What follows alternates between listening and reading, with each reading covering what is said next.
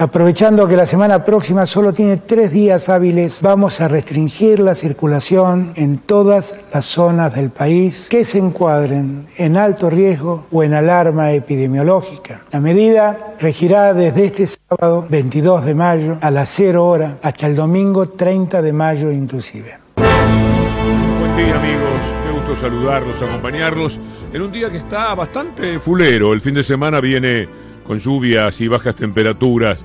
Al parecer el invierno está cada vez más pesado y el otoño le va cediendo su lugar, cosa natural del almanaque. Ahí escuchábamos el anuncio esencial de Alberto Fernández de anoche.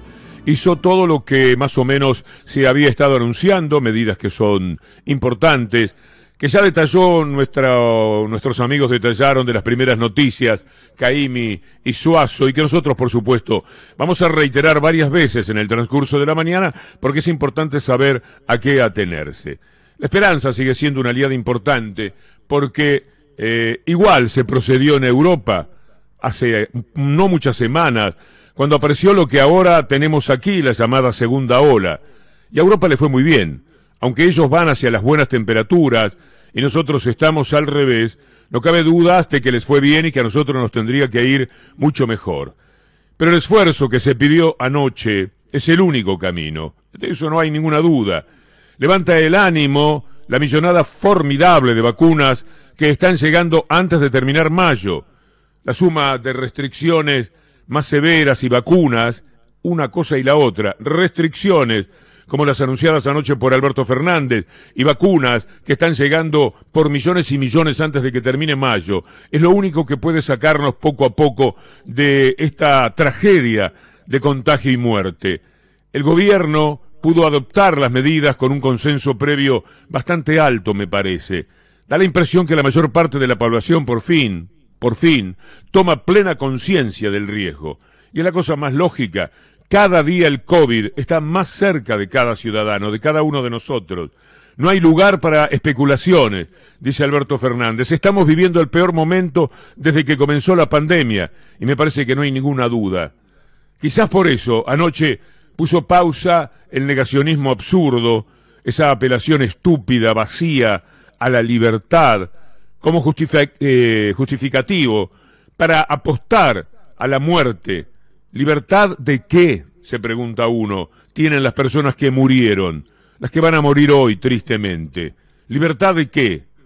Los que salvamos la vida, pero arrastramos todo tipo de secuelas. Ahora, ¿cuántas libertades podemos disfrutar? ¿Era necesario esperar a estas consecuencias tan dramáticas? ¿No pudimos haber evitado muchísimas muertes? El mismo Larreta reconoció anoche el aumento de la última semana ¿Tendrá que ver o no ese aumento en la ciudad con la resistencia a aplicar las medidas que pedía el gobierno nacional?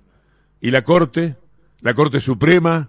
Rosenkrantz, Lorenzetti, Rosati, Maqueda, Hayton, mamarrachos jurídicos que le dieron a la ciudad, le dijeron, poco menos, que hiciera lo que quiera, que hiciera lo que le pareciera, que no respetase al gobierno nacional. Y ahora, perdido por perdido, el gobierno de la ciudad le da la espalda. Le da la espalda a todo lo que significó esa decisión de la Corte, a la demencial decisión de esa Corte ridícula, de política barata, servil, que avaló los desaciertos de la ciudad, que ahora termina con ellos pedaleando en el aire.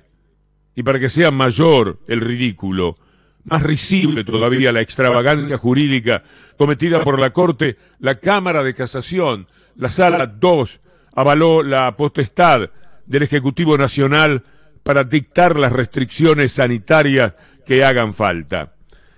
De todas maneras, miremos para adelante. Es lo que nos proponemos en el programa de hoy. Miremos para adelante en el programa, en la mañana y en la vida. Pero recordemos a estos patéticos personajes que por ambición política desmedida y fuera de tiempo, o por servilismo a la mafia mediática y a la derecha enloquecida de la política argentina, han hecho tanto daño a la salud del país.